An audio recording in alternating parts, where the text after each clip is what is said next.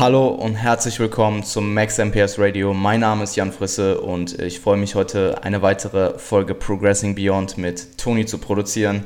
Und zwar wird das ähm, die erste und vorerst auch einzige Folge oder einzige Folge der weiteren Folgen sein, in der wir ähm, ausschließlich Tonis Progress im ähm, Aufbau behandeln werden, denn ich bin jetzt ja seit äh, gut einer Woche in meiner Prep. Meine Prep hat begonnen und ähm, ja, das war's für mich für den ähm, Improvement Season oder Progressing Beyond ähm, Podcast.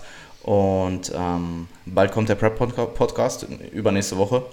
Ähm, bisher läuft die Prep sehr, sehr, sehr gut. Also ähm, ja, ich meine, es ist nur eine Woche, aber ähm, das, was bisher passiert ist, ist durchaus sehr, sehr positiv. Und ja, darum geht es aber heute nicht. Ich freue mich, Toni begrüßen zu dürfen. Und wie geht's dir, Bro? Hey, es ist mir immer eine Ehre, hier zu sein. Mir geht es sehr gut. Mir geht sehr gut. Ich bin genauso wie du jetzt auch im Kaloriendefizit, in einem sehr, sehr großen Kaloriendefizit, weil ich bin fett und mein Körper kann ein großes Defizit handeln, wenn er fett ist. Ähm, aber erst seit zwei Tagen. Ähm, geht mir genauso. Ja, Eigentlich machen wir quasi gerade das Gleiche so.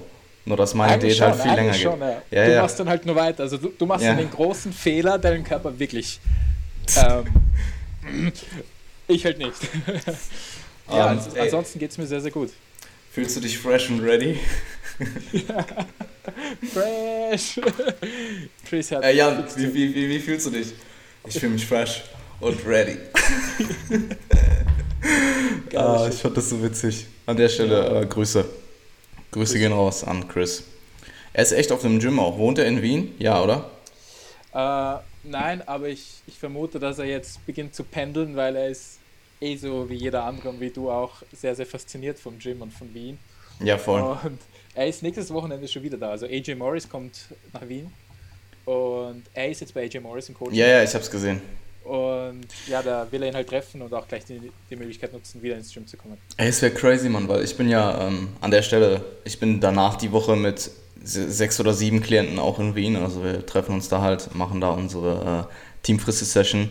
Und ähm, Hätte ich das gewusst, also ich wusste, dass AJ irgendwann nach Wien kommt, aber mir war das Datum einfach nicht bewusst und dann hätte man das ja vielleicht zusammenlegen können. Das wäre eigentlich mega cool ja. gewesen, aber ja, was soll's, ähm, nächstes Mal dann. Aber Chris, wenn du danach das Wochenende auch da bist, dann würde mich freuen. cool.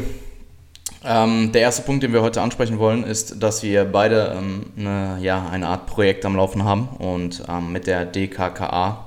Und ähm, ja, wir wollten kurz darüber sprechen, ähm, was wird deine, das ist ein Webinar Summit, also an die, die nicht wissen, was das ist. Es ist quasi ein großes Paket ähm, voll mit unterschiedlichen Webinaren. Ein Webinar ist einfach nur ein Online-Seminar, Webinar. Ähm, vieler verschiedener ähm, Coaches und ähm, ja, ich will nicht sagen Experten, weil wir oder ich würde jetzt nicht unbedingt sagen, dass ich ein Experte bin in einem bestimmten Gebiet, aber ähm, ja, so wird es halt ähm, so wird es halt publiziert, wie auch immer. Und ähm, diese stellen halt unterschiedliche Themen in unserem, ähm, ja, in unserer, in unserem Bereich vor. Also relativ breit gefächert auch, ähm, aber eben auch teilweise sehr, sehr, sehr zielgruppenspezifisch. Und ähm, du oder wir wollten kurz darüber reden, was wir beide für Webinare produzieren werden oder produziert haben. Genau, ja, vor allem, weil es mich halt in letzter Zeit doch sehr beschäftigt hat. Im Endeffekt ist es eben, die DKKA ist die Deutsche Kraft- und Konditionsakademie und ich finde, die haben einen sehr coolen Approach. Sie wollen den Trainerstandard aufs nächste Level bringen und man kennt die Guys, also Frank Teger ist sicher jeder mein Begriff ähm, oder Marvin Muss, der, der in Wien eigentlich gelebt hat, den ich aus dem Gym kenne. Und ja, ich finde das sehr, sehr cool. Es ist mir eine große Ehre, dass ich da Absolut. über Biomechanik was erzählen darf.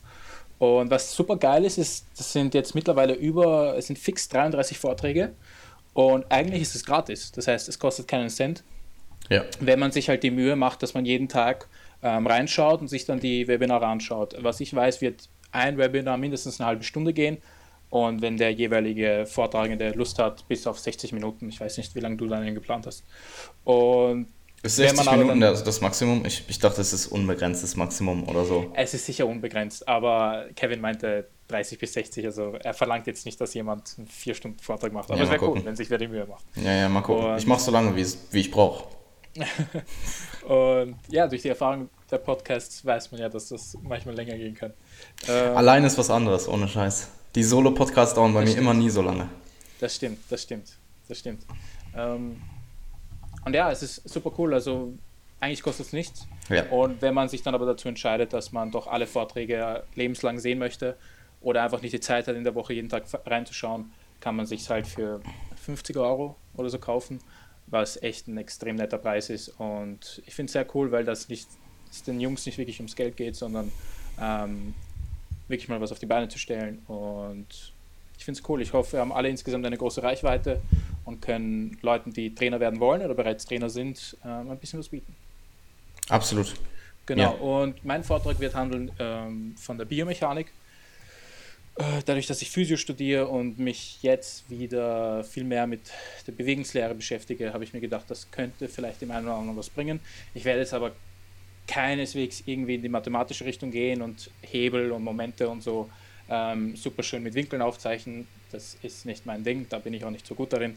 Mir geht es viel eher darum, jetzt zu erklären, okay, ähm, wie kann ich mir selbst erklären, wie ich, ähm, wie weit ich mit den Knien bei einer Squat vorgehe. Warum ist es überhaupt eine Frage, die man sich stellt, ob die Knie vor die Zehenspitzen dürfen?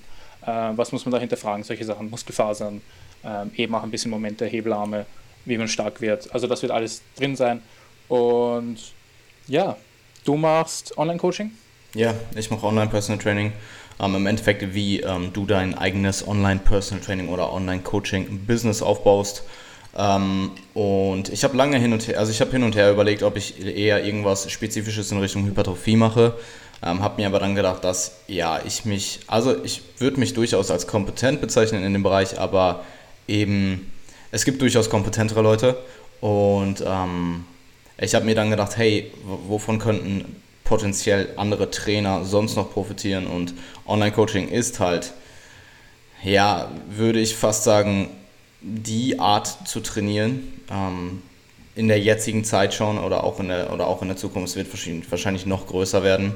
Ähm, klar, es wird niemals One-on-One Personal Training komplett ersetzen, gerade für Leute, die nicht so fortgeschritten sind. Aber ich denke langfristig und vor allem für fortgeschrittene Athleten, die halt im Gym nicht mehr so viel Verbesserungspotenzial haben, ähm, ist es definitiv vermutlich, und nicht definitiv, aber vermutlich die beste Art, Coaching zu behandeln, beziehen, wie auch immer. Und ähm, dann habe ich mir gedacht, hey, ich habe in den letzten zwei Jahren mein, mich komplett darauf konzentriert. Ich mache nichts anderes. Das ist mein Vollzeitjob und ich bin mittlerweile ja durchaus erfolgreich darin. Also ich kann sehr, sehr gut davon leben. Ähm, und dann habe ich mir gedacht, hey, dann zeige ich meinen Werdegang auf ein bisschen, ich äh, gehe halt darauf ein, was für Fehler ich gemacht habe, was man potenziell nicht machen sollte ähm, und was ich aber auch richtig gemacht habe zum Beispiel und wie du dir eben von Grund auf dein Online-Personal-Training-Business aufbaust, weil ich doch sehe, dass viele junge Leute auch und auch vielleicht, also einfach Leute in unserer Altersgruppe aktuell auch halt probieren, Online-Coaching hauptberuflich zu betreiben oder deren, deren Ziel ist eben ist, ähm, Online-Personal Training langfristig hauptberuflich zu machen. Und ähm, ich denke, dass viele Leute davon profitieren können. Und Sehr mich haben ja auch schon viele Leute gefragt bezüglich meines Coachings, mhm. was für Fortbildungen ja. und was, was sie mir empfehlen würden und wie wichtig ist eine Website und was für Content macht man und wie vermarktet man sich und all diese Sachen. Und ähm, mhm. ja, ich meine, ähm, ich habe nicht so viel ähm, bezüglich Literatur gelesen, was Business angeht, aber durchaus, ich habe zum Beispiel, ich meine, wir haben beide das, die, das vierte Modul der SBS Academy gemacht. Ich habe meine eigenen Erfahrungen einfach mit meinem eigenen Werdegang gemacht. Ich meine, das ist im Endeffekt eine Case Study von null, also wirklich, ich habe ja von null angefangen. Ähm, und ja, ich denke, es wird interessant. Also seid gespannt. Ich würde ich würd auch definitiv sagen, dass dass sehr viele Experten dabei sind. Und, ähm, ja, ich dadurch, behandle ich, mich nur einfach selber. Ich, ja, ich finde, dass er nennt sich schon selbst Experten. ja, das ist ähm, so. Aber ich denke, dass was Online-Coaching angeht, weil ich meine, ich sehe ja viel auf Instagram, ich sehe viele Leute aus dem Gym, ich weiß ganz genau, was Valentin macht. Ähm, ich glaube schon, dass du mittlerweile so in der deutschen Szene einer der bekanntesten Online-Coaches bist, für Bodybuilding zumindest. Ähm, und einer auch, der das sicher mit sehr, sehr gutem Gewissen macht. Und Deswegen finde ich das schon sehr gut, dass du da diesen Vortrag machst. Und dann sind aber auch noch so Leute dabei wie Johannes Queller, der Kettlebell macht, yeah. oder Frank Deger ähm, yeah. oder Boris, Boris Zuper, das ist der Physiotherapeut von mir, der macht Schmerz. Ich finde, Schmerz ist einer der überhaupt interessantesten Dinge, die es zurzeit gibt, äh, weil sich da in den letzten zehn Jahren ziemlich viel geändert hat, wie wir das auffassen. Ähm, und das wird auch für Trainer sehr interessant sein, weil auch als Trainer stößt, stößt man sehr oft auf dieses Thema. Oder die Physiotherapeutin des olympischen, des deutschen olympischen Teams ist dabei. Also es sind super viele geile Typen dabei, äh, oder Menschen. Typen. Typen. Auf Englisch sagt man ja Typen auch zu Mann und Frau. Deswegen sage ich so. Dudes. Und ja, eigentlich was du meinst. Man Typen sagt, und Typen. selbst halt nicht Experte. Ja, voll. Ähm, absolut. Bin gespannt. Bin, bin sehr, sehr, sehr gespannt. Viele gute Leute dabei.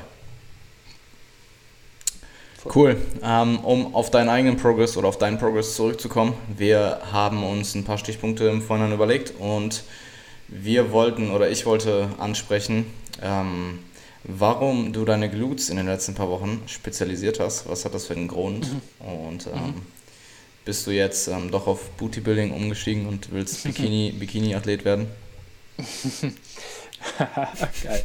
Es hat sehr, sehr viele Gründe, aber du hast wahrscheinlich gerade den wichtigsten angesprochen. Ja, dachte nee, ich mir also einfach dadurch, dass Bodybuilding unsere Liebe ist, der größte Punkt ist einfach, ich finde einfach, gute Glutes machen dich auf der Bühne, also Glutes separate you, das ist einfach so. Wenn du gute Glutes hast, viel Masse hast und die dann richtig shredded werden können, ähm, hast du für mich einfach immer gleich mal so einen Punkt voraus. Also ich, das ist eines, wenn ich, wenn ich Leute von hinten sehe, also bei den Backposes, schaue ich eher, glaube ich, auf Glutes und Hams als auf den Rücken. Also ich schaue zuerst immer auf die Glutes. Das ist für mich einfach etwas, was den Bodybuilder ausmacht. Ähm, immer schon gewesen. Und, oder immer schon am Anfang habe ich es selbst eben neglected. Und jetzt wollte ich einfach für mich wissen, okay, ich habe jetzt wieder ein bisschen mehr Zeit zum Trainieren, habe ich letztes Mal erklärt, was ist mal, was passiert, wenn ich mal die Glutes vollpumpe. Und ich bin in den letzten zwei Wochen auf, lass mich rechnen, 27 bis 30 Sätze für Glutes gegangen. Ähm, direkte, aber ich, direkte Sätze. Ich muss dazu erwähnen, dass da so Sachen wie Back Extension mit, äh, mit dabei sind, Reverse Hyper mit Band oder ähm, schnell Hip Abduction. Ich meine, die schnell Hip Abduction im Gym ist crazy, aber das sind halt Sachen, die jetzt nicht unbedingt wie Deadlift oder Squat sind. Ähm, durchaus auch sehr isoliert für die Glutes, aber auch eher leichtere Übungen, wenn, wenn du verstehst, was ich meine. Also aber nicht doch, nur Direct Work. Doch, sehr viel Direct Work. Sehr viel Direct Work, aber nicht nur. Ich meine, Back Extension ist jetzt nicht nur Glutes. Ja, weil du jetzt auch gerade von Squats und Deadlifts gesprochen hast. hast. Ist, finde ich, also Direct Work für mich ist bei Glutes, Reverse Hyper meinetwegen, Hip ja, Thrust. Ja. Ähm, ich meinte jetzt, wenn du 30 Sätze Glutes so machst, dass du Squats und Deadlifts machst, dann wirst du ein bisschen fatigued sein. Das meinte ich. Aber ähm, nee, also mein Overall Volume und meine Overall Fatigue hat sich in Grenzen gehalten. Das wollte ich eigentlich damit sagen. Okay. Ähm, dadurch, dass es halt eben Übungen sind, die jetzt nicht so lastig sind. Ähm, und ja, es lief sehr gut. Es lief sehr, sehr gut. Ich habe im Hip Thrust ähm, einen schönen PR gehittet. Ich habe 220 Kilo für 8 gemacht. Stabil. Als ich gedacht hätte. Also ich, ich habe mir in der Einheit einfach gedacht, let's try it und es ging. Und ja, es war halt einfach wieder mal so ein Moment, wo du dir denkst, okay, uh, all the work paid off, uh, weil der Hip Thrust ist eigentlich mein Wave Movement für, die untere, für den unteren Körper, weil das so die Übung ist, in der ich schon stark werden kann, die meine mhm. Hüfte nicht beleidigt. Und mache ich jetzt seit, glaube ich, fünf Jahren. Und Kannst du reguläre ADLs ausführen? Sorry. Ja, äh, bin ich jetzt wieder drauf gekommen. Ich mache jetzt wieder recht viel für die Hüfte, beziehungsweise ich nehme mir wieder mehr Zeit. Ich bin drauf gekommen, dass RDLs funktionieren, wenn ich meine Adduktoren davor schön aufpumpe.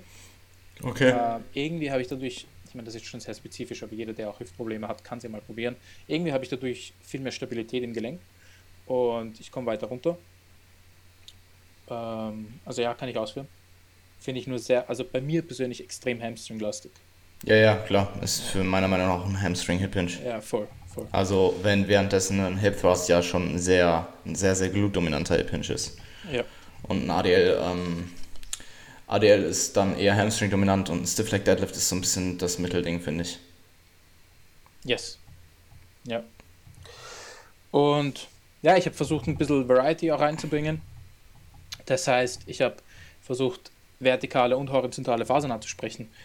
Beim Hip Thrust hast du jetzt zum Beispiel eher die oberen Fasern. Ähm, ich habe Back Extensions gemacht, ich habe Sachen mit Bands gemacht, ich habe Reverse Hyper gemacht, ich habe Hip Abduction gemacht, ein bisschen Außenrotation habe ich gemacht. Ähm, ja, es, es, scheint gut funktioniert zu haben. Also, hm. was natürlich immer passiert, wenn man einen ein, ein Fokus macht, ist, dass man einfach mehr Glykogen und Blut und so drin hat und man glaubt halt gleich, dass es besser geworden ist. Aber meine Hosen sind ultra eng geworden in den letzten Wochen. Äh, vielleicht bin ich auch noch viel fetter geworden. Aber es scheint gut funktioniert zu haben und ich werde definitiv nach dem Minicut wieder auf Glutes gehen. Und Stell möchte einfach schauen, wo da die Grenzen liegen. Stell dir vor, du kriegst so die übelsten Streifen im Minicut jetzt. Zu Ende des Minicuts deine Glutes, deine Glutes sind so komplett durchgestreift, weil die so crazy geworden sind. Das, ah, das wäre geil. Das wär geil. Ähm, ja, es ist interessant, weil ich habe ja auch meine Glutes spezialisiert, beziehungsweise Glutes und Hamstrings. Und ähm, ich habe eigentlich für Glutes direkt ausschließlich eigentlich nur Hip Thrust und ähm, Hip Abduktion gemacht. Hüftabduktion, jetzt habe ich Deutsch und Englisch äh, vermischt. Und ja, ich meine, gut, ich hatte halt noch Kniebeugen drin und Deadlifts, aber ich habe zum Beispiel ähm, keine Back Extensions oder sowas gemacht. Mhm. Ja, ist halt einfach wegen, wegen den Möglichkeiten, die mir einerseits im Gym zur Verfügung stehen. Ich habe sehr, sehr geile Geräte und mhm. andererseits kann ich halt nicht viele andere Sachen machen.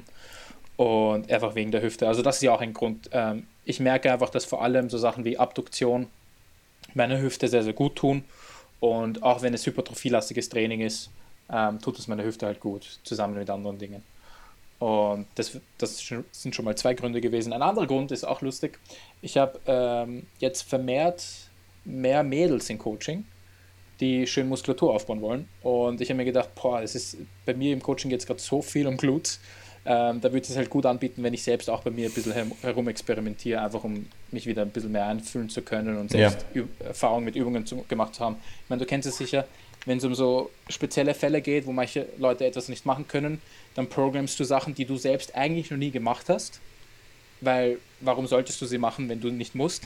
Ähm, und das ist halt wieder mal so ein Fall, wo ich mir manchmal gedacht habe, okay, ich probiere jetzt einfach mal ein, zwei Sätze zum Warm-up, einfach damit ich selbst auch mal gemacht habe. Ja, es ist eh gut, weil ich habe zum Beispiel im Solo-Podcast, Niklas hat mir die Frage gestellt, wie ich meinen persönlichen Bias aus, ähm, mhm. aus dem Programming von Klienten rausbekomme. Und ähm, ja, das, was du gesagt hast bezüglich, ähm, dass du dann auch Sachen programmst, die für dich selber unüblich sind, das ist schon ein sehr, sehr gutes Zeichen, weil wenn du eine, wenn du sehr dogmatisch bist, was deine Methodiken angeht, dann ähm, ja, kannst du im Endeffekt überträgst du eigentlich immer nur das, was deine eigenen persönlichen Erfahrungen sind, auf jedes andere Individuum. Und ähm, wie wir wissen, gerade was Übungsanatomie angeht, ähm, gibt es da drastische Unterschiede. Und das, was für dich gut funktioniert an Übungsauswahl, kann für jemand anderes komplett, ähm, mhm. komplett falsch mhm. sein oder komplett ähm, suboptimal. Mhm. Sehr also interessanter ich, Punkt. Ich finde, man, man, muss einfach, man muss einfach schauen, dass man sich in dem Moment wirklich komplett von seiner eigenen, von seinem eigenen Bias trennt und sich wirklich in die Situation der Person hineinversetzt und überlegt, was passt für diese Person jetzt in diesem Szenario am besten. Und ähm, ich habe zum Beispiel, also ich finde das auch bei, bei ähm, ich, ich schaue zum Beispiel, wenn mir jemand sagt, ähm, er hat jetzt keine persönlichen Präferenzen bei Amisus oder so, dann gehe ich da meistens einfach mit dem Kram, oder ich programme jetzt nicht immer das, was ich mir selbst auch programme, aber wenn ich jetzt aktuell Amisus mache und die als sehr, sehr gut empfinde und derjenige hat keine Präferenzen und ich lässt mich einfach machen, dann gehe ich immer erst auch von den Sachen aus, die für mich gut funktionieren. Vor allem bei so Sachen wie ja. ARM-ISOs, wo mhm wo man halt auch schon schauen kann, was die Person an, an anatomisch hergibt, aber die halt einfach jetzt nicht so große, wo es einfach nicht so große Unterschiede gibt. Und ähm, wenn dann die Person mir aber sagt und mir Feedback gibt, dass hey, die und die Übung, die spüre ich gar nicht da, wo ich sie spüren soll, vielleicht nur im Gelenk, dann ähm, bin ich der Letzte zum Beispiel, der dann sagt, hey, aber du musst jetzt äh, Kurzhantel Skull Crushers oder so machen. Und ähm, ja, das finde ich immens wichtig. Und es gibt Trainingspläne von Klienten, die von der Übungsauswahl so sind von, ähm, die, also wenn ich mir die Übungsauswahl der Person anschaue, dass da wirklich Sachen drin sind, die ich persönlich vermutlich nie machen würde.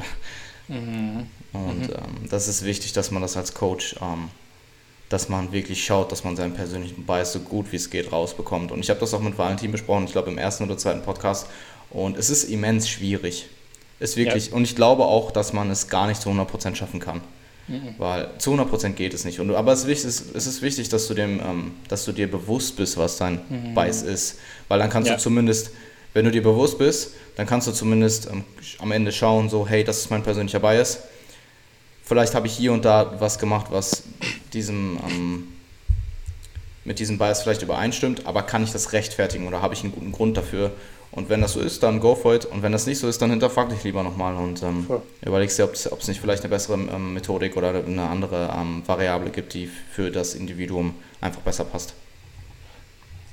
Ey, nailed it, nailed it, perfekt, ja. Es ist, ich glaube, es ist auch okay, einen gewissen Bias zu haben oder einfach eine gewisse Richtung zu haben, in die man denkt und auch dann programmt oder arbeitet, weil ja. irgendwie die meisten Leute, die dich jetzt als, als Coach suchen, die kriegen dich nicht vielleicht empfohlen und rufen dich sofort an, sondern die folgen dir mal auf Instagram. Yeah. Und dann wirst du ihnen sympathisch und dann schauen sie, was du machst. Ja? Und dann entscheiden sie sich für dich. Also das ist, glaube ich, schon okay, wenn man eine bestimmte Art hat. Ich finde, das ist auch teilweise sehr vorteilhaft, weil man einfach beginnt, Entscheidungen zu treffen und sich für das zu, das zu, eben das zu entscheiden und dann nicht immer nur überlegt, okay, soll ich das und das machen. Ähm, aber gleichzeitig ist es eben sehr, sehr wichtig, immer zu hinterfragen, okay, wenn ich dem jetzt das gebe, was ich eh schon tausendmal gemacht habe, das merke ich zum Beispiel bei mir in meinem Personal Training. Es ist die ersten zwei Stunden mit jemandem sind immer extrem ähnlich. Ich mache immer meine Bewegungstests, ich mache immer von allem einen durch, also Hip Hinge, Squat, Push, Pull, von jeder Übung sind eigentlich immer alle sehr ähnlich. Und ich denke mir immer, ich mache fast immer das Gleiche, aber dann, dann unterscheidet sich erst, dann wird es halt erst spezifischer. Und wenn du dir halt immer denkst, okay, oder dich immer hinterfragst, ist es gerade gut oder optimal, was ich mache, dann ist es gut. Ähm, aber was ich mir auch denke, ist, das ist auch so ein Problem der, mit Research und überhaupt, es mir jetzt gerade in dem Physiobereich auffällt. Natürlich hast du extrem oft einfach immer einen, einen, einen Mittelwert, du hast immer einen Durchschnitt. Und es ist halt auch sehr leicht zu sagen, okay, wenn jetzt in einer Meta-Analyse oder in einer Studie per se der Durchschnitt der Leute keinen Effekt hatte, ist das cool, das ist interessant, das nimmst du mit. Aber was du niemals vergessen kannst, ist, was ist, wenn 30% dieser Leute einen extrem positiven Effekt hatten oder 15% dieser Leute gar keinen, ja? Dann sind das ja immer noch Leute, die, an denen das probiert wurde.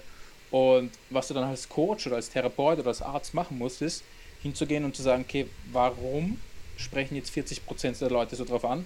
Und das musst du dann selbst herausfinden und für dich halt schauen, ähm, was könnte ich mit Leuten machen, bei denen das so ausschaut. Ja? Und natürlich musst du immer im Kopf bewahren, der Durchschnitt wird wahrscheinlich keinen Effekt haben oder schon, das hat mir diese Studie gesagt, aber du musst halt immer auch dafür bereit sein zu sagen, okay, es gibt halt Ausreißer. Absolut, ja. Ähm, Wissenschaft gibt dir halt Ranges ähm, bezüglich des Durchschnitts und ähm, die für den Durchschnitt eben funktionieren oder eben nicht funktionieren. Genau. Ähm, was aber nicht heißt, dass bestimmte Variablen nicht auch für einzelne Individuen halt funktionieren können. Und es gibt immer Ausreißer, es gibt in der Regel fast immer Ausreißer nach oben oder nach unten. Ähm, zum Beispiel auch in den Proteinstudien, wo meinetwegen jetzt ähm, gesagt wird, ab 1,8% haben so und so viel Prozent ähm, keinen weiteren positiven Effekt durch mehr Protein. Aber es gibt trotzdem einen gewissen Prozentsatz, auch wenn er dann sehr, sehr gering ist, der eben von mehr Protein profitiert. Und dementsprechend würde ich, wenn du jetzt einfach sagst, hey, mehr als 1,8 Gramm pro ähm, Kilogramm Körpergewicht an Protein ist sinnlos für alle, dann ist das halt einfach super dogmatisch und ähm, ja, wenn du so willst, halt auch einfach kein ähm, evidenzbasiertes Arbeiten, weil mhm. du das Individuum, du nimmst halt den Aspekt des Individuums komplett raus.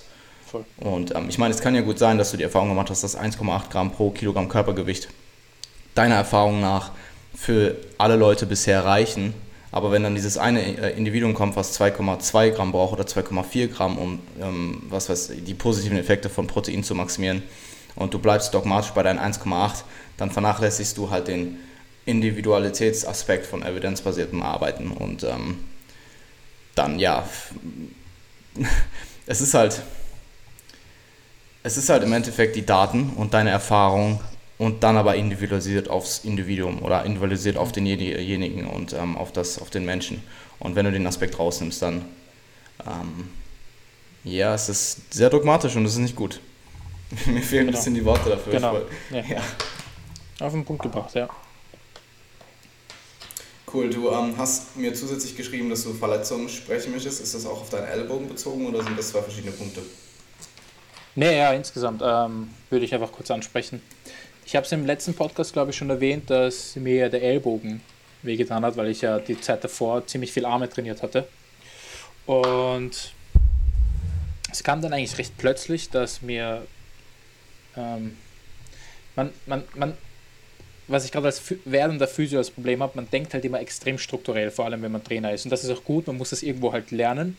Ähm, aber ich habe mich halt dann halt sehr stark gefragt, was ist das? Weil du kennst halt dann die Anatomie und du weißt, genau an welchem Punkt das wehtut. Ja. Und es war eigentlich sehr, sehr klar, dass es die Bizepssehne, der, der Ansatz der Bizepssehne am Radius ist. Äh, cool, was machst du jetzt mit diesem Wissen? Weißt du, was ich meine?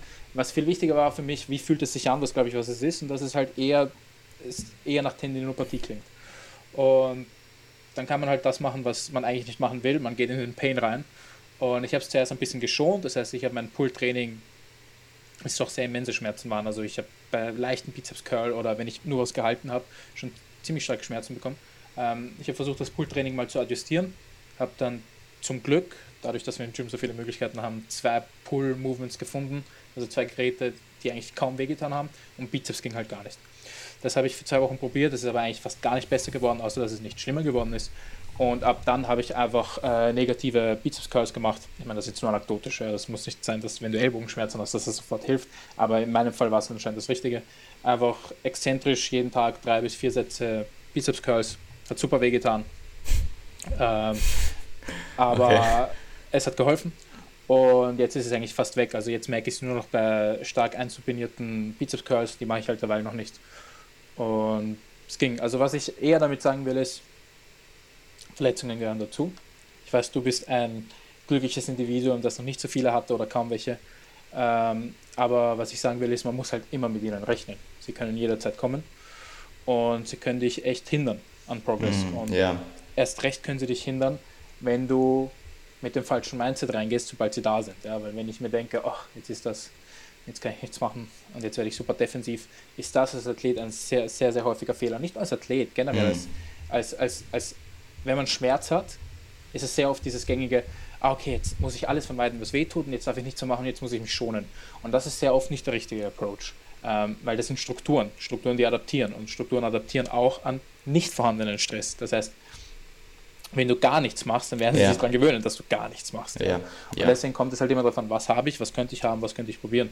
Mhm. Und ähm, ja, man muss halt mit dem richtigen Mindset reingehen und jederzeit das erwarten. Training schätzen, das ist alles, das ist alles ein, ein Geschenk, dass wir das jeden Tag machen dürfen und morgen kann halt eine Verletzung passieren.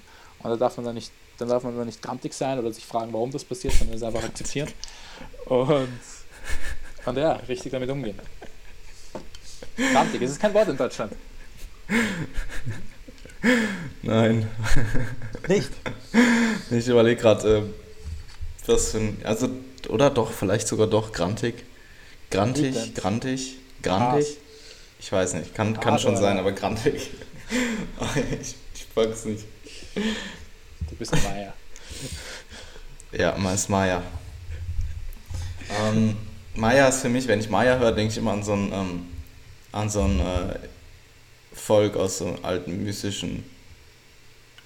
Ah, die, aus ja, dem Dschungel. Ja, ja, ja, ich weiß schon, ja. Du sprichst es auch so aus wie bei Biene Meier. So spricht man das nicht aus, Bro. Das ist Meier. Wie? Meier. Meier. Ja, genau. Also nicht. Maya, sondern Meier. Genau. Okay. Ja. Ähm, Wienerisch. Hm. Ja. Ähm, nee, ist interessant, weil ich habe sogar auch, also ich würde es nicht Verletzung nennen, aber ich habe auch ein bisschen, ähm, ich habe auch ein kleines Wehwehchen in meinem linken Ellbogen. Ähm, ich weiß nicht genau, wann es aufgekommen ist. Ich glaube in der Maintenance Phase irgendwann.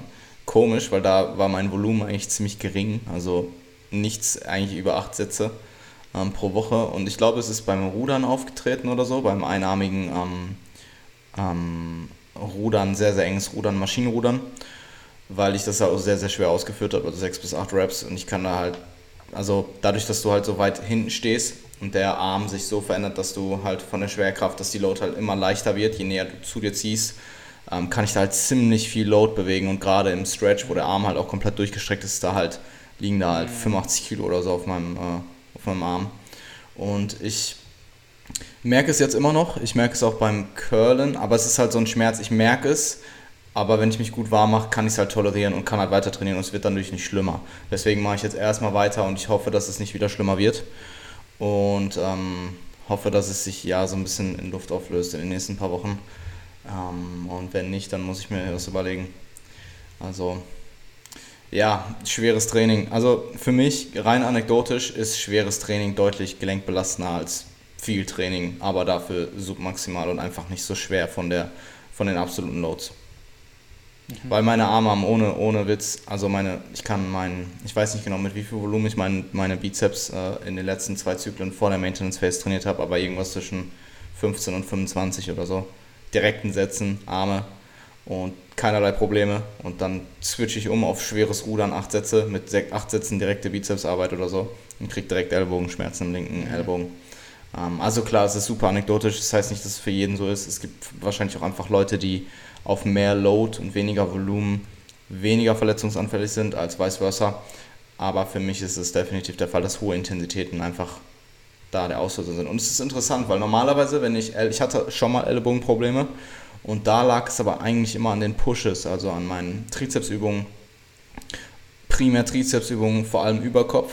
Und ich hatte noch nie Probleme bei Pull oder bei Bizeps. Also es war, ähm, ist jetzt das erste Mal und mhm. ich muss mal schauen. Also ich hoffe, es wird nicht schlimmer.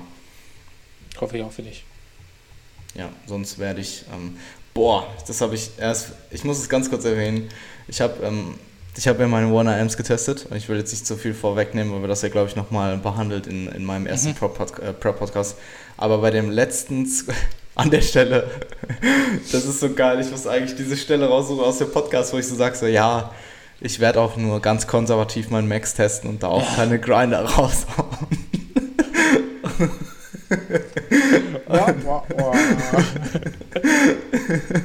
und dann war das halt wirklich so 150 Kilo, der 150 Kilo Squat-Satz, also der dritte, der war so ab, ab 90 Grad und so ein bisschen darüber, also so ab dem Sticking Point und drüber habe ich halt einfach meine, meine Brustwirbelsäule tat unfassbar weh bei dem Rest der Rap. Also es tat richtig weh. Und ich dachte so, ich, ich beende so die Rap, ich merke halt, die geht hoch und dann wollte ich halt auch nicht fallen lassen, weißt du, weil ich habe halt gemerkt, so die Rap geht hoch, es tut weh, aber die Rap geht gerade hoch, so, und dann habe ich sie ausgelockt und es tat halt echt weh. Und dann habe ich abgelegt und dachte in dem Moment nur so, fuck my life, du hast dich jetzt ernsthaft vor der Prep beim Warner M verletzt. So. Und dann ging es aber glücklicherweise in der Pausezeit, wurde es halt wieder die ganze Zeit schwächer. Oh. Und ich habe danach auch noch gesquattet und halt auch ADL ausgeführt und so und dann auch keinerlei Probleme mehr gehabt und jetzt okay. auch nicht mehr. Also alles weg. Und oh. zum Glück. Aber ohne Scheiß, ich weiß nicht, was das war. Ne? Das war wirklich so ein akuter, starker Schmerz in der Brustwirbelsäule. So. Also, ja. Um, ähm, don't try this at home. Don't do this at home, man. ja, es waren so 145, äh, 140 ging. Dann 145 waren schon so, eigentlich API 10, mach nicht weiter. Und ich wollte auch nicht weitermachen, aber dann dachte ich so, Junge, du machst das so lange nicht mehr.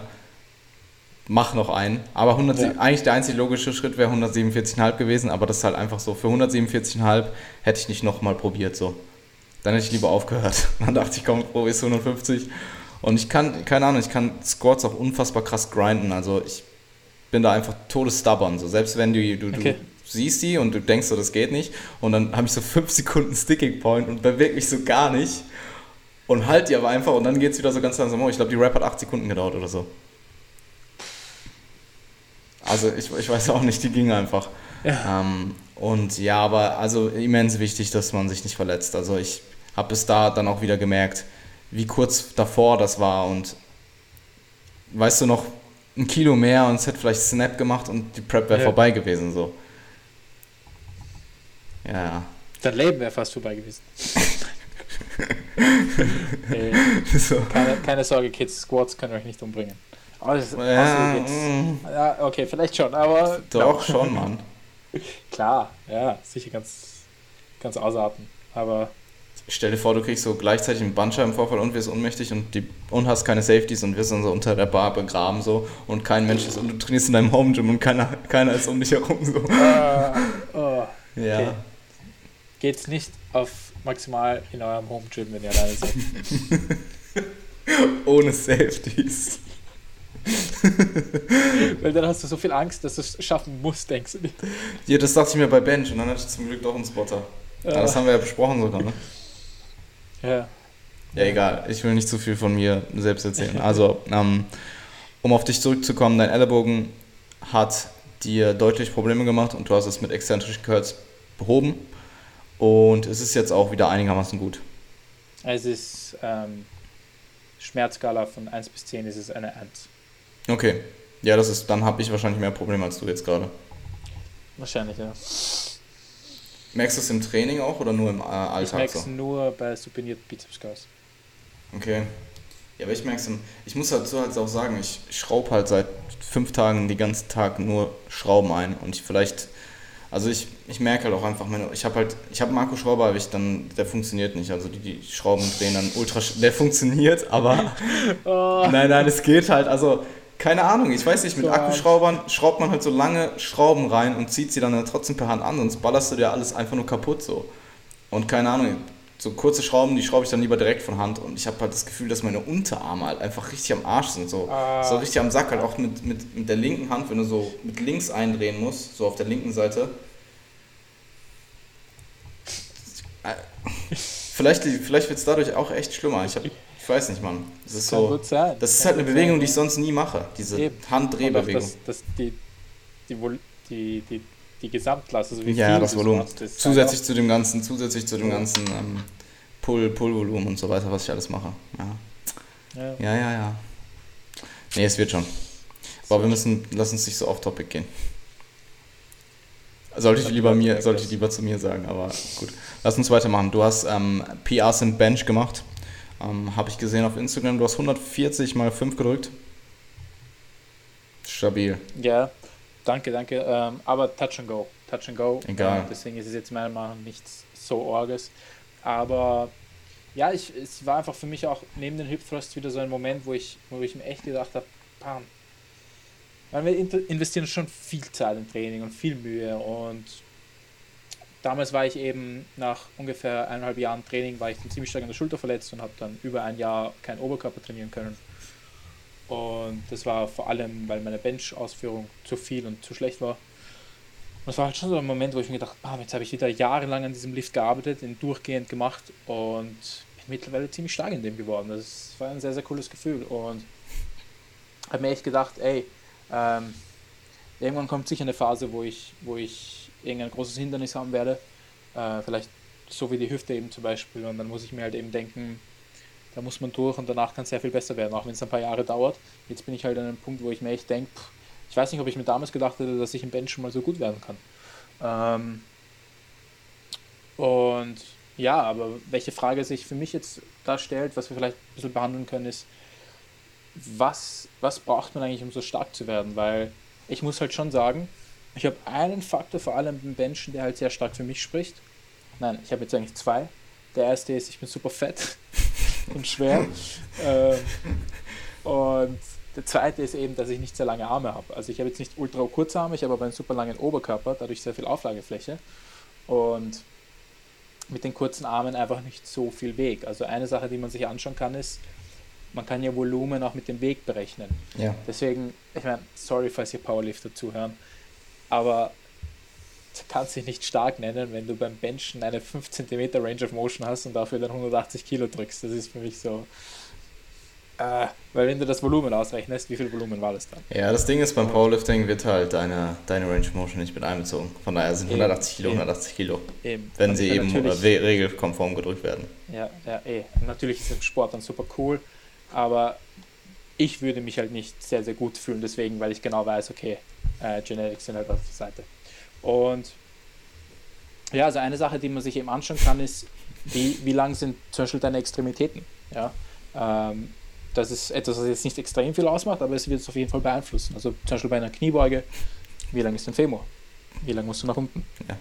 Ja. Ähm, eine andere Sache, die, glaube ich, sehr oft erwähnt wird, die jetzt wahrscheinlich aber nicht so wichtig sind, ist, wie, welche Muskelfaserverteilung hast du? Also, wir haben ja schnelle und eher langsam zuckende Muskelfasern und es wird halt, oder wir sagen sehr oft, dass schnell zuckende Muskelfasern sehr viel mehr daran beteiligt sind, Maximalkraft zu erzeugen. Aber wenn du dir das anschaust, ist dieser Unterschied eigentlich sehr, sehr langsam. Weil vor allem in einer, in einer, in einer Rep-Range, die Maximalkraft verlangt, ähm, wirst du sowieso alle Muskelfasern rekrutieren. Also du wirst fast alle, die du hast, werden mitarbeiten müssen. Sie haben keine andere Wahl. Und wenn du dir dann anschaust, ähm, wenn du jetzt 70 Prozent, falls du so ein Individuum wärst, was es manchmal gibt, Schnellzug in den Muskelfasern hast, ähm, dann hast du vielleicht einen kleinen Vorteil, aber der ist prozentual nicht so riesig. Also ich weiß nicht, ob der so viel ausmacht. Ähm, der Faktor, der wahrscheinlich am meisten ausmachen wird und den wir glücklicherweise auch selbst beeinflussen können, ist, wie viel Muskelmasse hast du. Äh, wenn alle anderen Faktoren gleich sind, also wenn du und ich gleich lange Arme haben und wir haben die gleiche Anzahl an schnellzügender Muskelfasern langsamer, ähm, dann wird es wahrscheinlich darauf ankommen, wer mehr Muskelmasse hat. Und ich finde, das ist eine coole Nachricht oder das ist eine coole Tatsache, weil das ist halt etwas, was man beeinflussen kann. Und na klar, diese ganzen genetischen Faktoren, die spielen halt mit rein. Ähm, aber im Endeffekt ist, glaube ich, Muskelmasse so das, das Allerwichtigste, wenn es darum geht, stark zu werden. Ja, ich Muskelmasse und Hebel, also einfach Anatomie. Ja, klar, klar, eben, was ich gerade gemeint habe. Ähm, aber die kannst du einerseits nicht beeinflussen. Da wollte ich gerade wollte ich gerade ansprechen. Guck mal, ne, in Asien lassen sich ja manche Menschen so die Beine verlängern, weil sie so klein sind. Ne? Meinst du, man kann sich da auch die Arme verkürzen? Wow. Das habe ich nicht gehört. Das habe ich noch nie gehört. Ist das wirklich so? Ja, ja, die, die, die du, ähm, ich weiß nicht genau, wie das. Ich glaube, die werden die Beine gebrochen und dann wirst du so auseinandergezogen und du kriegst so eine Schiene und das tut so richtig weh. Und dann musst du das so urlang halten und dann bist du so drei Zentimeter größer oder so. ich überlege halt, ob das mit deinem Arm auch funktioniert. Dann könntest du dich ja theoretisch so zum. Obwohl, na gut, wenn du dann kurze Arme hast, dann bist du halt am, im Deadlift wieder am Sack, ne? Ja, es ist beim Deadlift nicht so cool. Ähm, ja, also ey, eigentlich. Was man, sich, was man sich denken kann, also falls du jetzt jemand bist, der lange Arme hat, hast du halt einen Nachteil beim Benchen. Aber, ähm, ich meine, das ist jetzt wieder subjektiv, das weiß ich nicht, ob das wirklich so ist, aber ich sehe das, glaube ich, sehr, sehr oft wenn du lange Arme hast, hast du meistens auch einen sehr starken Oberkörper. Ähm, und vielleicht ist es darauf zurückzuführen, dass deine Arme beim Benchen ähm, so lang sind, dass deine Brust super viel machen muss. Ja. F vielleicht. Keine Ahnung, muss ich drüber nachdenken. Ähm, ja. Ja, ich habe nämlich gerade überlegt, ob man sich so theoretisch so zum perfekten Power, die perfekte Powerlifter-Anatomie anoperieren könnte. Mhm. Aber das macht ja keinen Sinn, weil für Deadlift helfen dir lange Arme und für Bench halt kurze Arme. Genau. Das ist, ja. Und außerdem gibt es ja beim Powerlifting noch die Wilk-Score-Punkte, die das auch noch alles ähm, behandeln. Aber ja, es wäre eigentlich schon cool, einen kurzen Femur zu haben und lange Arme. Aber dann bist du halt im Benchen wegen den Armen nicht so gut. Ähm, also ich würde sagen. Was wäre denn, wenn du einen kurzen äh, Femur hast, lange Arme und dann aber einen riesen Brustkorb, der so ultra ja. groß ist, so, also von der Tiefe ja. her, und du dann deine langen Arme dadurch kompensierst, dass dein Brustkorb so weit raussteht. Ja, voll. Das würde gehen. Ne? Deswegen, ne? das, ich weiß nicht, äh, falls ihn jemand kennt, aber der Jan, der jetzt bei uns im Gym arbeitet, wie alt ist der? Ist der schon 20? Ich weiß nicht. Der hebt 320 Kilo mal 3. Krank. Und er hat einfach den tiefsten Brustumfang ever. Warte, er hat mir letztens gefragt, wie viel Zentimeter Umfang das waren. Boah. Weißt du, wie viel du hast? Keine Ahnung. Ähm, Brustumfang? Ja. Auf jeden Fall über 100, glaube ich. Ja. Ich glaube, so über 100 ist 100, 110, 105, irgendwie so. Keine ich glaub, Ahnung. Ich weiß nicht, ob ich jetzt irgendwas sage. Ich, ich habe ein Maßband hier. 155. Er hatte 155, glaube ich. Ja, 155 ist arg, Also, wenn wir beide zusammen an der Theke stehen und in der Küche sind, komme ich nicht vorbei, weil sein Brustkorb einfach so tief ist. und der Typ ist unglaublich stark. Ähm, also, ja, sowas macht schon viel aus. Also, bräuchtest du theoretisch richtig lange Arme, aber auch einen riesen Brustkorb. Mhm. Und kurze und Kurze Oberschenkel und lange Unterschenkel. Ja, also falls du dich angesprochen fühlst, mach Powerlifting.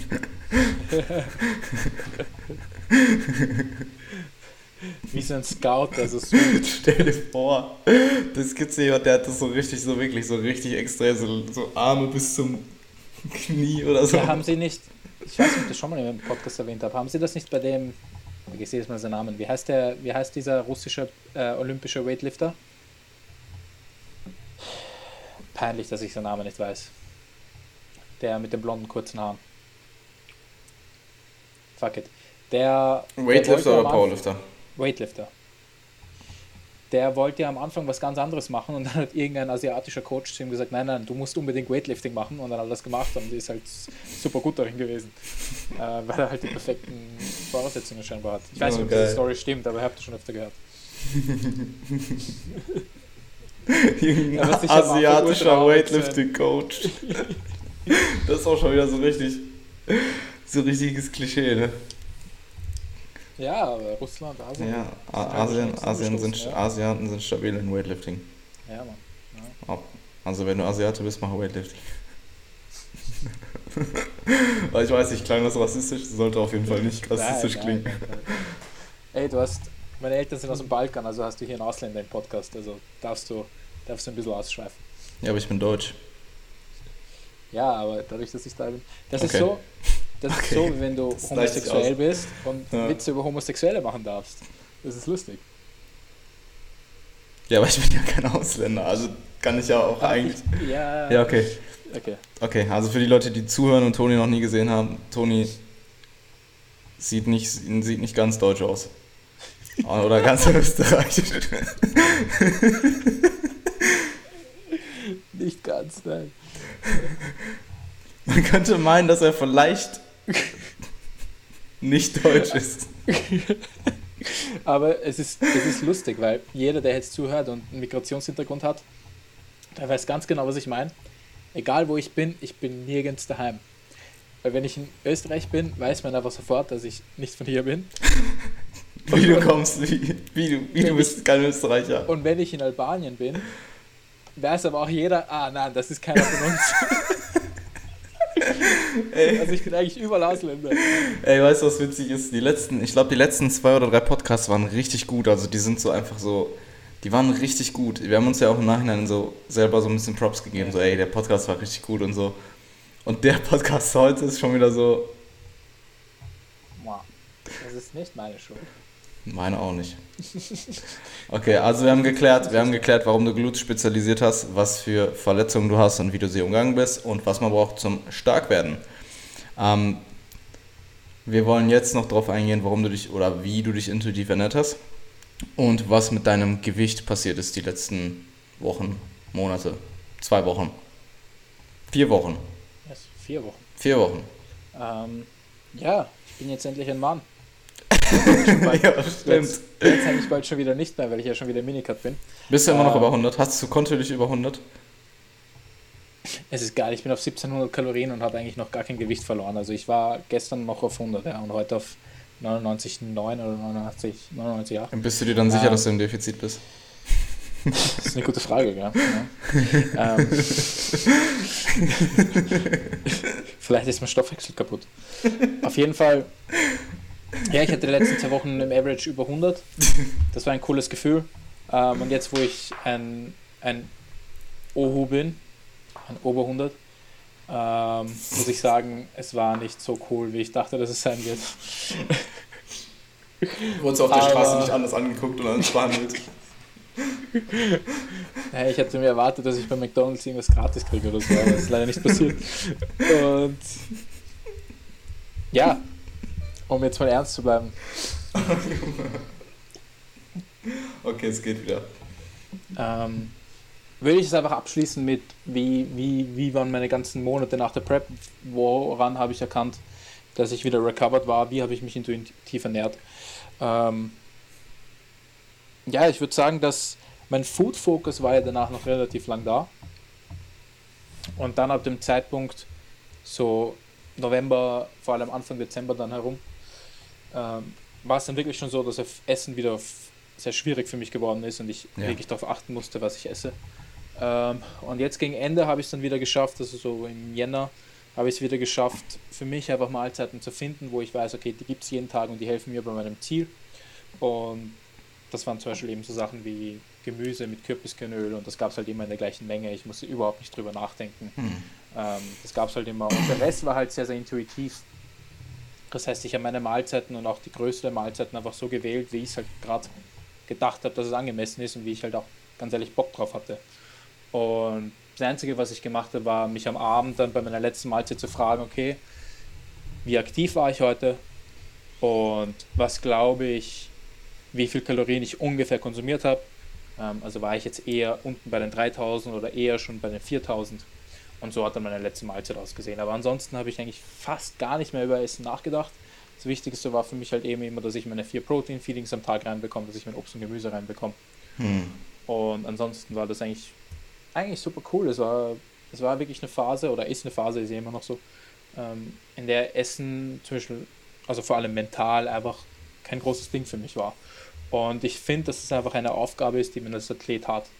Weil du kannst nicht die ganze Zeit intern so stark damit beschäftigt sein, ähm, wie, dein, wie deine Ernährung aussieht. Also natürlich, wenn man in der Prep ist und nach der Prep, ähm, ist natürlich was ganz anderes, aber ich rede jetzt davon, wenn man mal recovered ist und dann wieder in der Off-Season gelandet ist und überhaupt so schnell zugenommen hat wie ich, dann muss es einfach oberste Priorität haben, dass der Food Focus verschwindet und man einfach wieder ein gesundes Essverhalten hat. Und dann wird es halt auch eine, eine, eine sehr schöne Beziehung zum Essen, weil ich konnte ganz normal essen gehen, ich konnte genießen, was ich wollte, ich konnte ja. viel dunkle Schokolade essen und was ich, was ich alles hatte. Ähm, und das überhaupt nicht bereuen oder so, sondern es war halt einfach part of the game und es ging alles super schön klar. Ja, kann ich so bestätigen in meiner ähm, letzten, ähm, im letzten Jahr meiner Offseason. Also sehr, sehr ähnlich. Nur dass ich halt tendenziell kein Mensch bin. Also dadurch, dass ich so lange getrackt habe, habe ich das Gefühl, dass wenn ich jetzt nicht tracken würde, dass mir das fast mehr Stress bereitet, als weiter einfach zu tracken. Ähm, ich persönlich track halt ziemlich schnell. Ich, das ist für mich halt kein Zeitaufwand und ich habe auch kein Problem damit zu schätzen. Also ich würde mich auch als sehr kompetent im Schätzen bezeichnen. Sprich, wenn ich außerhalb esse oder viel außerhalb esse, dann auch meinetwegen fast jeden Tag, dass, das, dass ich halt immer noch tracken kann und das Ganze auch noch ziemlich akkurat ist. Und ich finde, diese, diesen, dieses ganze Zahlengame komplett abzugeben, würde mich halt einfach, ich bin halt einfach zu geeky dafür, keine Ahnung. Ich muss meine Zahlen haben so und schauen, wie das mit meinem Gewicht korreliert und so und ähm, mhm. ja, ich. Verstehe ich. Ja, das ist, glaube ich, einfach, einfach mein Charakter. Es ist einfach Kontrolle ja. die man einfach mag. Ich bin eigentlich auch ein Typ, der Kontrolle sehr gerne mag. ja. Auf jeden Fall. Bei mir ist es einfach jetzt, was die Ernährung angeht, in die Richtung umgeschwankt, dass ich das Gefühl der Kontrolle dadurch hatte, dass ich es nicht kontrollieren muss für mich. Also dadurch, dass ich es nicht tracken musste ja. und trotzdem eigentlich genau wusste, was abging, hatte ich sehr stark das Gefühl, dass ich es kontrolliere. Ähm, aber ich verstehe es vollkommen. Ich habe ja auch jahrelang getrackt und ich liebe es immer noch. Und jetzt im Minika track ich ja wieder. Und ich merke einfach, wie, wie viel Spaß mir das eigentlich macht. Ähm, ja. Und ja, das mit dem Schätzen hat sich bei mir auch wieder bewährt. Also ich habe jetzt auch die letzten drei Tage beim Tracken wieder gemerkt, eigentlich alles, was ich gegessen habe, habe ich komplett richtig abgeschätzt. Und scheinbar auch in, der, in den letzten vergangenen Monaten, wo ich nicht getrackt habe. Und es ist halt einfach ein Lernprozess. Es dauert, man muss es halt einfach eine Weile machen. Und ein Tipp, den ich auch geben kann, ist, auch wenn man nicht trackt, frag dich hin und wieder, wie viel Kalorien könnte das jetzt haben. Weil nur weil das, das hat mir letztens ein Kunde gesagt, wenn er, er geht halt oft auswärts essen und dann trackt er den ganzen Tag nicht. Und ich finde, das macht nicht unbedingt Sinn, weil du kannst trotzdem alle anderen vier Mahlzeiten tracken und die letzte dann halt eben aktiv schätzen. Das hast du ja noch viel mehr Kontrolle, als wenn du dann gar nicht trackst. Ja, ja und klar. Die, die, du wirst bei weitem nicht so viel lernen, wenn du immer nur alles stupid auf die Waage stellst und gar nicht aktiv hinterfragst, wie viel könnte das jetzt sein, wie viel könnte dieses Ei wiegen, sondern dir mal überlegst, wie viel könnte es ungefähr haben, wie viel Kalorien sind das für mich, wie viel Eiweiß ist das für mich, es dann abwägst und eingibst äh, und das dann immer damit vergleichst, ob du richtig gelegen hast. Mm, good point. Absolut, ja. Und ich denke auch, dass es, ähm, selbst wenn du intuitiv ist, dass du ab und zu halt mal einfach einen Tag trackst und schaust, ob das mit Voll. dem übereinstimmt, was du eben denkst, Voll. was du konsumierst. Voll. Voll. Also ich mache das mit manchen Kunden so, dass die ähm, einmal in der Woche tracken. Okay. Wenn es einfach, wenn es einfach gerade passt und die jetzt nicht ultra viel Erfahrung damit haben, aber es auch ohne Tracken geht, lasse ich sie trotzdem einfach einmal die Woche oder so tracken oder bei manchen zweimal. Ähm, einfach um das quasi noch so zu kontrollieren, was gerade abgeht und einfach immer noch diesen Lerneffekt durch das Tracken zu haben. Klar, ja, good point. Ähm, und ich habe auch lange hin und her überlegt, wie ich es jetzt in der Prep handhabe. Und ich werde auch in der eigentlichen Prep, also kurz zum Verständnis, meine Prep ist in zwei Teile aufgeteilt. Die erste geht jetzt zehn Wochen, ziemlich aggressiv, dann ist ein Monat Maintenance oder drei Wochen und dann geht die Prep mit Valentin los, also das sind nur nochmal fast sechs Monate. Und ich habe mir auch überlegt, dass ich ähm, generell in der eigentlichen Prep, also in, dem, in der zweiten Phase, Auswärtsessen wirklich aufs Minimum beschränke und wirklich nur auf Events, wo es nicht vermeidbar ist oder wo ich mhm. Ähm, halt einfach möchte ähm, und dafür halt auch ja, das Risiko eingehe, dass ich da eventuell mehr konsumiere, als ich denke. Ähm, was man aber wieder mit anderen Methodiken eben umgehen kann. Zum Beispiel einfach überschätzen um 30 Prozent und dann bist du ziemlich sicher auf der richtigen Seite, ähm, auf der richtigen, ähm, ja doch auf der richtigen Seite. Und jetzt aber in der Vordiät habe ich mir gedacht, wenn ich einmal die Woche oder so essen gehe und mein Gewicht verläuft so, wie ich möchte, was es tut aktuell, ich war einmal essen vor zwei Tagen, dann ist es schon okay. Und ich bin halt ziemlich gut im Schätzen und dann einfach ja. überschätzen und ähm, Leben halt noch 18,5 Monate out halt ein bisschen genießen. Eben, eben, ähm, eben. Also das Ding mit der Balance, was Tracken angeht, ist halt, klar, also was ich vorher auch zu dir gesagt habe, die, der Anfang der Prep ist halt meiner Meinung nach eigentlich so der wichtigste, weil das ist da, wo man am meisten rausholen kann, da wo am meisten passiert, da wo yeah. du auch super safe bist. Yeah. Ähm, aber gleichzeitig, was das Tracken angeht, vor allem wenn du so viel Zeit für eine Prep hast und du wirklich viel Erfahrung im Tracken hast, kannst du auch noch ziemlich viel Balance haben, weil, wie gesagt, wenn du es dann mit so einer Strategie angehst, dass du sagst, du überschätzt ein bisschen, dann kann es ja sein. Und wenn du aber dann wirklich jemanden hast, der entweder sagt, dass was schief läuft oder du selbst dich eben hinterfragst, okay, habe ich trotzdem den Gewichtsverlust, den ich haben möchte, dann machst du ja nichts falsch. Also es ist eher gegen Ende der Prep, wo es dann halt noch wirklich um kleine Mengen geht, da würde ich dann eher mhm. weniger auf das zurückgreifen. Aber derweil ist das, wenn man so erfahren ist im Tracken und im Schätzen wie du, dann eine ganz Ja, die, an, die andere Sache ist, dass ich mir, dass ich mir Sorgen mache, dass wenn ich am Ende, ich meine, ich gehe jetzt erstmal davon aus, dass ich das mein Ziel erreiche, aber dass am Ende vielleicht ein Prozent fehlt, dass ich mir dann denke, hey, was wäre, wenn ich nicht in dieser Anfangszeit auswärts gegessen gewesen wäre. Und, ähm, Natürlich, ja, ja, ja. Ähm, sehr gute Frage und ich kann dir nur aus Erfahrung sagen, dass man sich sowas dann im Nachhinein fragt. Aber was halt sehr viel ausschlaggebender ist, ist, ob du generell die, die Grundbausteine halt richtig gelegt hast, ob du genug Zeit hattest und einfach schon zum Beispiel auch Zeit für Diet Breaks planst, mhm. die dann eigentlich im Endeffekt nicht einmal gebraucht wird.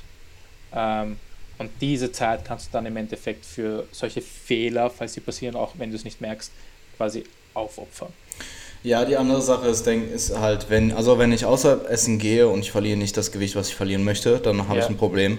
Wenn ich aber das Gewicht verliere oder sogar mehr, was jetzt bei mir der Fall war, dann, ähm, selbst wenn ich nicht auswärts gegessen, also gehen wir mal von dem Szenario aus, dass ich nicht auswärts essen gewesen wäre und dass ich mehr dort konsumiert habe, als ich dachte, dann hätte ich ja in der Zeit noch mehr Gewicht verloren. Und ab einem bestimmten Punkt musst du halt auch schauen, hey, ich will jetzt nicht in Woche 6 2% meines Körpergewichts verlieren oder so. Also da musst du dann halt auch wieder schauen. Vielleicht wärst du dann am Ende, hättest du das Ziel erreicht, was du wolltest, aber du hättest es, der Plan war eigentlich gar nicht so. Also für die, für die jeweilige Woche, dann verstehst du, was ich meine. Ja. Und dann ist es halt auch wieder so, hätte ich dann nicht außerhalb gegessen und ich hätte gesehen, dass mein Weight so schnell, dass mein Gewicht so schnell droppt, dann hätte ich vielleicht sogar gegenreguliert, indem ich die Kalorien erhöht hatte. Also es ist so eine Sache. Ich denke, solange man das Ziel, das wöchentliche Ziel, das kurzfristige Ziel erreicht, oder meinetwegen auch das zweiwöchentliche Ziel, dann ähm, sollte das klappen, vor allem wenn es oder sollte passen, vor allem wenn du eben so weit out bist. Ja. Und dann für die eigentliche es Prep werde ich es mir eh, also ich kann dir sagen, ich werde vielleicht in den sechs Monaten vielleicht für meinen Geburtstag außerhalb essen. Das sind so dreieinhalb Monate out oder so. Und das wird es wahrscheinlich sein. Und vielleicht einmal für um Jahrestag mit meiner Freundin zu feiern oder so. Aber das kann man halt auch zu Hause machen.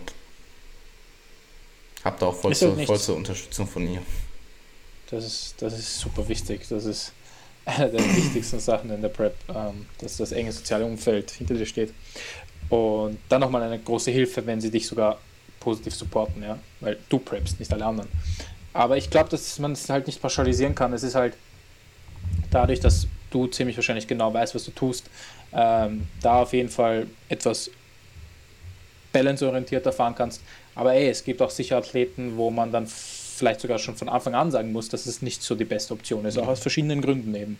Und was man eben auch nicht vergessen darf, ist, wie viel Stress macht das. Ja? Wie viel Stress macht es, wenn man es sich nicht erlaubt oder wie viel Stress macht es, wenn man es sich erlaubt und dann vielleicht was bereut. Ja? Also das muss man alles, das muss man alles mit einbeziehen. Ja, du musst ja halt einfach sicher sein im Moment. Ja. Ja. ja. Aber wenn du dir sicher bist in dem Moment, dass du deine Entscheidung richtig triffst, dann musst du dir auch im, Ende, im Nachhinein nichts vorwerfen und nicht sagen, hey, ich habe genau. nicht alles gegeben, was ich hätte geben können, weil in dem Moment hast du es ja akkurat geschätzt. Und ja. ich meine, wenn ich außerhalb essen gehe, treffe ich halt trotzdem keine dummen Entscheidungen. Also wir waren jetzt ja. zum Beispiel türkisch essen vor zwei Tagen und ich habe gegessen einen Hähnchenspießteller mit doppelt Fleisch und einfach ganz wenig Soße. That's it. Es ist Salat, Reis. Der Reis ist vermutlich ein bisschen fettiger, aber trotzdem, ich hatte halt 1000, ich habe 1200 Kalorien oder so dafür getrackt. Ich bin mir ziemlich sicher, dass es nicht über 1000 waren, so. Wahrscheinlich eher weniger als 1000. Mhm. Mhm. Ja, yeah. cool. gutes, gutes Abschluss, ähm, Abschlusswort. Voll. Bin sehr gespannt, wie deine Prep laufen wird. Ich auch. Auf jeden Fall.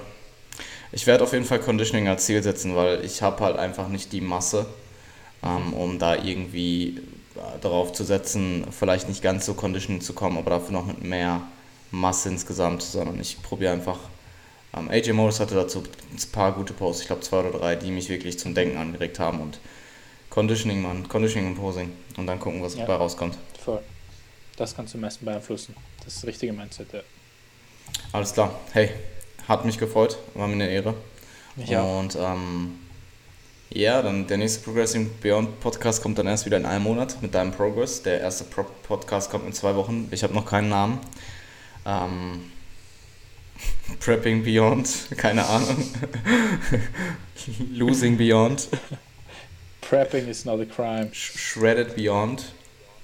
ihr, könnt ja, ihr könnt ja Vorschläge zu schicken. Ja, schickt mal Vorschläge. Starvation Beyond. Controlled Starvation Beyond. Controlled okay, gut. Okay, gut. Alles klar. Ich wünsche dir was. Danke fürs Zuhören und ähm, wir hören uns im nächsten Podcast. Mach's gut, Toni. Bis bald.